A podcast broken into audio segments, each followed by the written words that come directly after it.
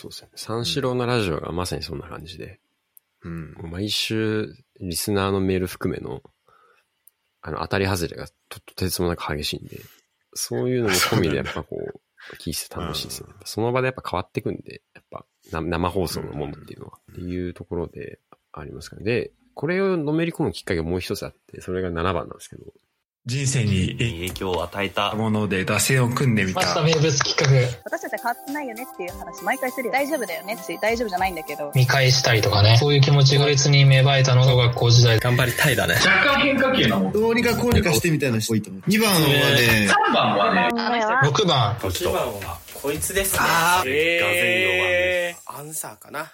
本当の神様はあんまり出てこないけどね。はい、7番お願いします。ニュージーランド生活ですね。ニュージーランドとしてこう、あニュージーランドにはいプロとしていくっていう時に、まあその、うん周りがやっぱ当たり前ですけど、英語しか話さないんで、あ。うん。そのあいつら英語しか話さないんですよ。あいつら英語しか話さないよ。話さないんですよ。で、日本語が本当に飢え、日本語に飢えちゃって、うんで、そっからもう聞く番組の量が爆増しました。あの、あ、そうなんだ。はい。まあ YouTube で聞いてたんで、よくないんですけど、うん。ああ、その当時ね。はいあ、当時というか。そのニュージーランドとラジコが使えないんで、よくないんですけど、日本語恋しさに番聞く番組量が爆増まあ気持ちわかるね。したっていうところですね。はいはい。うん。これで17人に、まあそのちょっと6番の方戻っちゃうけど、17人になるこの過程みたいなのは、これどん、やっぱ、そこのニュージーランド行くまではちょっとずつ増えていったのが、てかどういう基準で増えていくの？そのさ、新しく聞くのが増えるときってさ、どういうきっかけで、えっと、まず、なんでオードリーのオールナイトニッポンから入ったかっていうと、うん。土曜に試合あるじゃないですか。そうすると土曜の深夜から日曜の朝にかけて仕事をするんですよ。で、うんオードリーのオールナイトニッポンで土曜の深夜なんですよ。だからなるほど日曜の朝とかに作業しながら、あ4時半とかに起きて試合の作業とかしてたりしたんですけど、その時に聞けるっていうタイムフリーで。なるほどね。なんで、うん。基本的にはその月曜の仕事、作業してる時には、やっぱ日曜の番組何あんのかな、みたいなところから入ってって、うん今その取捨選択の繰り返しの中で、日曜日は基本的に休み日が多いんで、月曜に聞くものっていうのは、せいぜい1個が2つぐらい、うん。みたいなっていうのもそのままあの、っていう感じですかね。ええ。で、やれ芸人聞いて聞いてで、あの場、ラジオで誰がこの話してたとか、ラジオってそういうのあるあるなんで、うん。やっていくとどんどん聞くのが増えてって、なるほど、なるほど。ちなみに、オールナイトニッポン多くて、なんかジャンクが入ってないっていう印象なんだけど、チャンそこはなんかあんの？クはいろいろ聞いてみた結果、あんまりなんかこう、合わなくて、一時期メガネビーキとか聞いてたんですけど、うん。バナナムーンゴールドとか、あの、うん。な、なんていうんですかね、なんか、あの、やっぱあの出囃子？いや、出囃子もそう、出囃子、やっぱ、まあ、ビタースイートサンバはすごい好きなんですけど、それもあるんですけど、うんあれっすね、なんか、TBS ラジオってちょちょっとこう、頭のいい笑いじゃないですか？基本的に。ちょっと印象ですけど、なんか、あの、俺の日本ってこう、どっちかというと、うんこちんこパンツなんですよ。そういう話のレベルが が多いっていう。だから、こう、作業レベル、作業しながらやる聞くときには、そっちの方がいい気がしているとこ半分、うん。半分っていう感じですかね。なんでジャンク聞かないのかわかんないですけど、でも TBS の一時代は聞くんで、その空気階段とか。空気階段の踊り場は、うんあの、ああ、今でこそ1時間枠ですけど、あの、土曜の深夜にやってた30分時代から聞いてるんで、TBS ラジオ自体はいろいろ聞いてます。ラランドも聞いてるし、ハライチのタンも聞いてるし、RP も聞いてるんで。うん。ただジャンクは聞いてそないですよ。こはそっちで聞いてないっていう、まあじゃあたまたまっていう部分もあるかもしれないけど、まあちょっと合わん、その作業とこの、とこも兼ね合いもあるってとこね。うん、なところがありますよね。たまに聞きますよね。たまにゲスト誰が出てるとかっていう時とかは聞いたりします、ね。はいはいはいはい。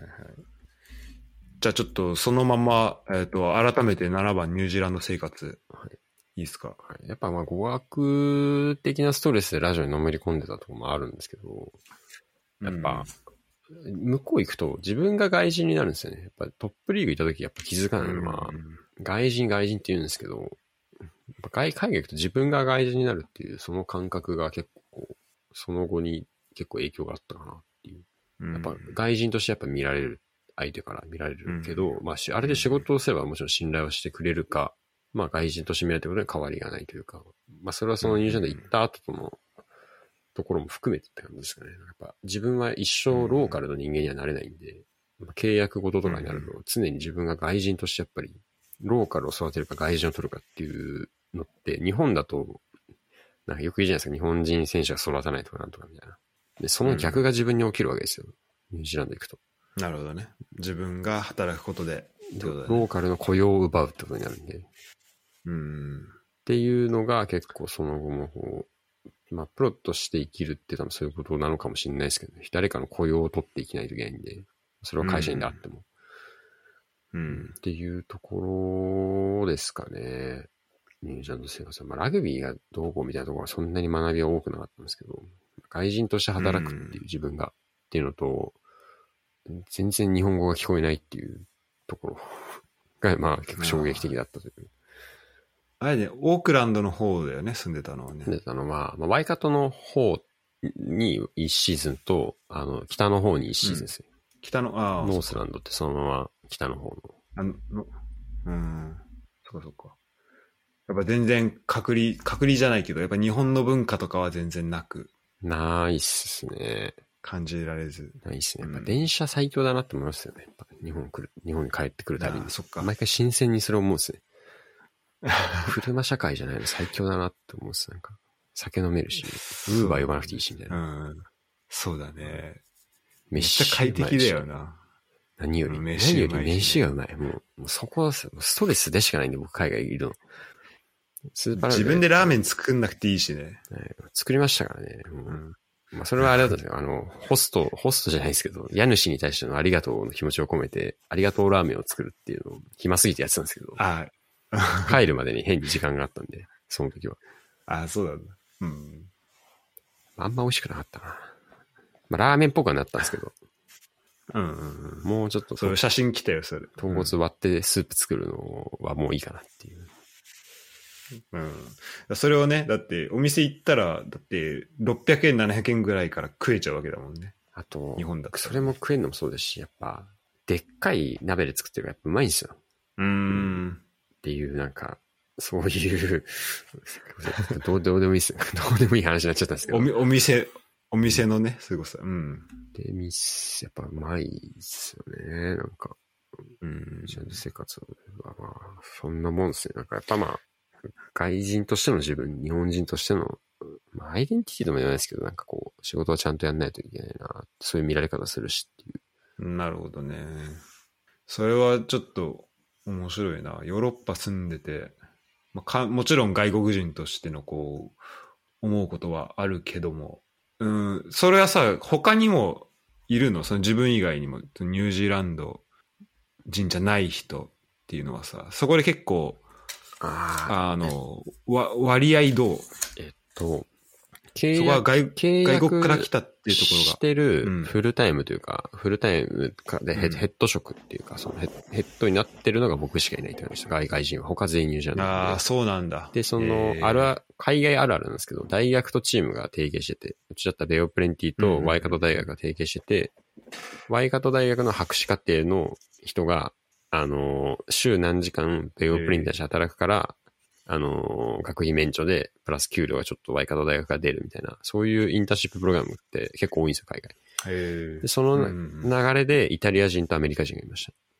で、イタリア人は日本の女子チームで S&C やって、コロナ来ちゃって、で、今国に帰ってて、そのアメリカ人は、あの、オールブラックセブンズとかいろいろやった後、今、あの、野球のカンザスシティロイヤルズに行きました。帰国しました。ね。なんで今みんなえーチリチリになって。で、これ、それは外国人、僕ら3人で。で、であと面白かったのはドクターが、あの、モーリシャス共和国出身の中国中華系だったんですよ。何？もうちょっとよくわかんない。モーリシャス共和国っていう、なんかあるんですよ、謎の国が。で、そこの中国人。あある、あるよね。へえ。で、まあ、ニュージーランド来て、もう今はもう永住権、ドクターなんで、あの、すぐ永住権取れて、で、ニュージーランド住んでてっていうミスターチョウって呼ばれてました。ハングオーバーミスタの、ーチョウ。あれにかけて。あ あ、そういうこと。なるほどね。あの人ね。そっか。いや、なんか、じゃあまあ、いいたことはいたってことだね。そのチームもいましたね。いましたけど、うんいましたけどって感じですね。その、多分その、うん他のチーム見てもほぼいないっす。基本的にフルタイムのちゃんと契約ありとかになると外人ってあんまいなくて、いたとしても、うんあの、イギリスのパスポートが多いっす。あの、イギリス、オーストラリアってうんパスポート関係ないんで、コモンウェルスなんで、関係なくビザとかもめっちゃ楽に取れるんですよ。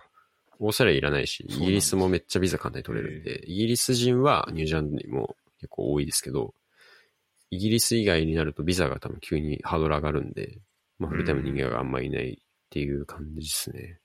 でも僕いた時は、なんか、ああ、そうそうそんな感じでしたね。なるほどね。いや、なんかそのヨーロッパいたとき、ヨーロッパいて思うのは、てかこう5年ぐらい住んでて、合合計で。なんか改めて思ったけど、そういえばマジヨーロッパで英語圏ってイギリスぐらいだなと思って、で、なんかそこの違いというか、あの、なんだろう。まあローカル、多分ドイツだったらドイツでドイツ人っていうのは、まあドイツ語喋るけど、なんか、で、英語喋ってたら、まあ、外国人というか、そのなんかこ、喋る言葉で、こう、その国の人か、そうじゃない人かが、かなりはっきり分かれる。で、英語でコミュニケーション取ってる分には、あまりこう、ネイティブかそうじゃないかっていうのは、あまりこう、意識されない感覚があって、ただなんか、あの、ニュージーランドだと、まあ、英語で喋るのは前提。みんな英語で喋って、同じ言葉使ってるけど、こうやっぱネイティブとそうじゃないところで、こう、意識をさせられる場所があるというか、なんか、ドイツで英語喋ってても、あんまこう、自分がネイティブじゃないのはもちろんそうなんだけど、あんまこう、ネイティブじゃない人同士で喋ってると、あんまそこをね、意識させられることが少ないなっていうのをちょっと今、話聞いてて思ったわ。だから、そこのなんか違いというか、なんかよ、まあヨーロッパもそうだし、英語圏と、ヨーロッパとニュージーっていうとこもそうだし、英語圏とそうじゃないとこっていうのなんか違いとかも、なんかあるのかなっていう気はしたね。いる街の影響もあるかもしれないですよ。なんか僕のいる街は大学がないんで、留学生がほとんどいないんですよ。オークランドとか行くと多分ニュージーランド人よりも中国系の留学生の方が多いんですよ、多分。え通り見ると中国人すごいいっぱいいるんですよ。だから、まあ、それもある、あったとは思います、ね。僕が行ったチームは基本的に地方のチームだったんで、なるほど、ありがとう。じゃあまあ、外国人として生きるっていはいうところだね。そこを、まあ、ね、誰かは、てかどっかの国行けば必ず外国人になるっていうところで言うと、そこの経験をするっていうのは本当に、なんだろう、大事というか、かけがえのないところだったし、なんかそこで自分が得た不利益とかを、じゃあ日本帰った時に、じゃあ日本に住んでる外国人に対してどう思うかとかっていうのをちょっと考えるしね。なんかこう、いろいろ考える、うん、きっかけにはなるよね。あります親と外人としてあぐらかいて偉そうに振る舞ってんじゃねえぞっていうのをすげえ思うようになりました。逆に。逆にあのーなるほどねはい。み右寄りに、考え方は右寄りになってるって感じです。ななはいあなんですねあ、なるほど。で、やっぱり外人としての壁をすげえ意識した瞬間があったのは8番なんですけど、うん。まあ、コロナですよね。コロナ禍、はい。コロナですよ。で、もともとスーパーラグビーの契約が終わったら、僕はニュージーランドのチームに複数年契約でも行く予定だったんですよ。うん。で、国境が閉じるんですよね。うん、やっぱその時が一番なんかこう、ローカルになれないってことをすごい感じた瞬間でもありましたから。ビザが下りないっていう、エッセンシャルワーカーだとは認め、まあ一つは、まあビザが下りない。要は自分が外人であるっていうことを通過されるのが一つと、もう一つは、エッセンシャルワーカーって言葉が当時すごい出てたじゃないですか。あの、うん医療従事者とか含め、その、よ世の中のインフラ、インフラ含めなんかこう、世の中の経済活動を維持するのに欠かせない人たち。で、僕ビザ跳ねられたんですよ。エッセンシャルワーカーじゃないっていうあれで。要はスポーツっていうそのエンターテインメントって本当不要不急のものなんですよね、多分。あの、その、人間のなんていうかこう、必要か必要じゃないかの話をする。娯楽でしかないんで。もちろん、人生をより良くするために必要なもの、あればいいものであるけど、なきゃいけないものじゃない。うん。っていう考えたときに、自分の仕事が、まあ本当に必要かというと必要じゃないなっていうところが一つと、もう一つは、うんその、まあ、外人のところっていう衝撃があった。かつ自分が職を失うっていう、その、もともと行く予定がそこだったのに、コロナで閉じちゃったせいで、で、サンウルブズが解散するのもだいぶ前に決まってたんで、そのはずが、あれよあれよと。っていうコロナの衝撃ですかね。で、漠然とちょうど25になるときにそそれが起きたんで、年に。うん。20代後半になるなるの無職で迎えるのがこのままと。結局、何を達成したかったんだっけ？この仕事を始めてっていう のを長い自粛期間で考えるっていう感じでしたね。うんうんうん。なるほどね。で、結局まあ、あのーいろいろ考えた結果、会社員になるっていうのをチキって選べなかったんで、モラトリアムを続けるっていう。ラグビーが本当やめようかなって転職活動もしてたんですけど、うんまあ先にいろいろ縁があって、まあ NTT と話があったんで、まあそっちに決まって、うん。で、今まで、の3年目ですかね、今。うん3年目になったって感じですね、なんか。まあ、漠然と、言い方悪いですけど、生きてるかもしれないですね。まだ将来がふわふわしてるなっていう。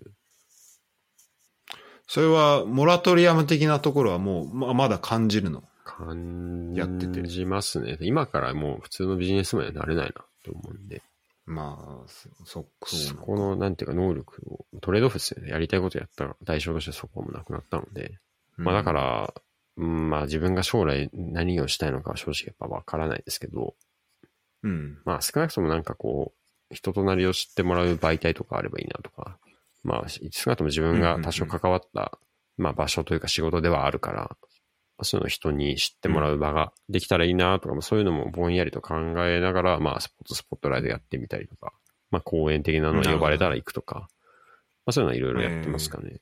うんうん。だって、があの、大学で教えたりとかもしてたもんね、授業やったりとか。はい、やってましたね。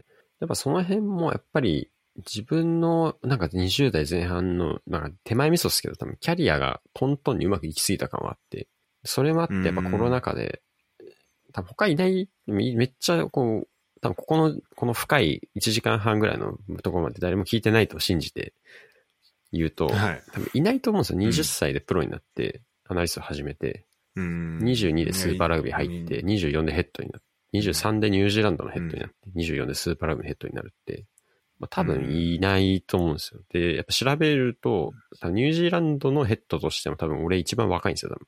ニュージーランドの歴史の中で。うん、やっぱそうなんだ。で、スーパーラグビーのヘッドとしての一番若いんですよ、当時。今は知らないですけど。うんうん、今も多分、今も多分まだ若いと思うんですけど、最年少でこうやってったっていうのはあるんで、まあ、自分がすごいかどうかは、は置いといて、あの、運は良かったんですよ、多分、本当に。本当に運が良かったうんうんうんキャリアの最初の4年間だったがゆえに、やっぱコロナで無職期間挟むと、結構なんかこの仕事を本当に続けていく意味があるのかっていうのが結構自問自答するところがあって。うん。で、今はまあ、まあ自問自答はい未だにしつつも、まあある程度こう自分がそういう経験の中で得た、まあそういう表面上の別に資料がどうこうとか映像がどうこう、分析の仕事がどうこうそういう話じゃなくて、なんかイズムじゃないですけど仕事に対する姿勢含め、メンタリティ含め、まああとはまあ小手先の技術も、まあちょっと混ぜ混ぜつつ、なんか下を育てる方に行くのかな、みたいな。まあヒップホップですね、そこも。あの、ラッパー的にみんなプロデューサーになっていくじゃないですか。Jay-Z ああ、がなるほどね。そこの、自分もプロデューサーになろうというふうに最近はちょっと考え方がこう、変わりつつある。うんもちろんプレイヤーとしても Jay-Z みたいに、プレイヤーとしてもナンバーワンだけど、プロデューサーとしても光るみたいな、両方をしつつ、まあ自分自身はもう一回海外に戻るチャンスをまあ探し続けるのがいいのかなっていう感じですね。なるほど、なるほど。そこ両輪でというか。両輪でっていう。いやー、なるほどね。ちょっといろいろ聞きたいことはあるんだけど、ちょっと全部聞いてると2、3時間ぐらいになりそうなんで、まあそれもよ、良きかなとは思いつつ、えーちょっと一旦じゃあ9番まで聞いてちょっといろいろ聞いていくことにしようかな。僕もはいあと20分ぐらいで、お弁当を取りに行かないといけないんで、あ、オッケーオッケー。そう、あそう時間もあるよねはい、うん時間的にそこで。ちょうどだね。うん。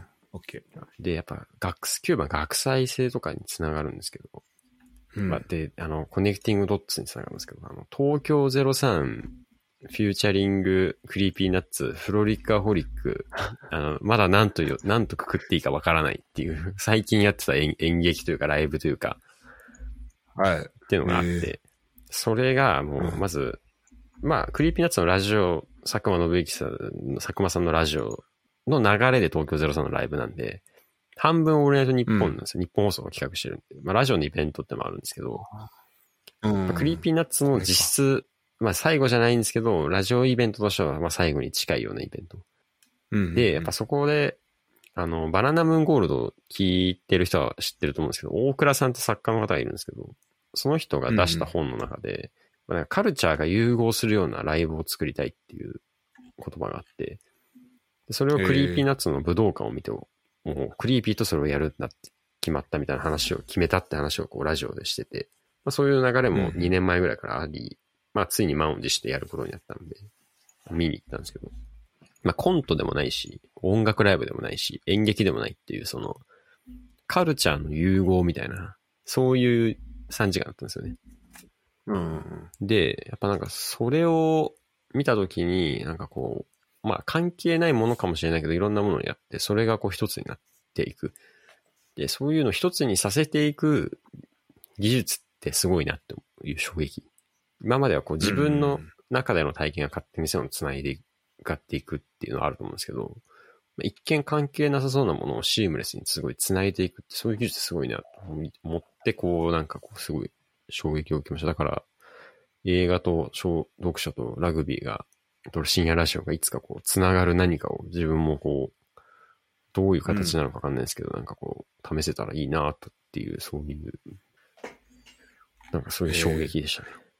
これは繋がってったんだ。そのシームレスさ的なのが感じれるようなライブだったってことだね。そう、すごいですよ。コントであり、ライブであり、演劇であり、えドラマであり、ラジオでありって感じで。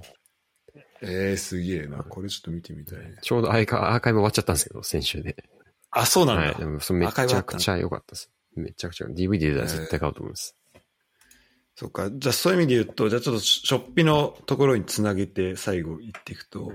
まあ今、あの、スポーツスポットライトだったりとか、はいこう、なんかコンテンツを作るっていう方向にもさ、もうやってるわけじゃん。それこそ、去年も違うポッドキャストチャンネルだったけど、あの、作ったりしてて。はいはい。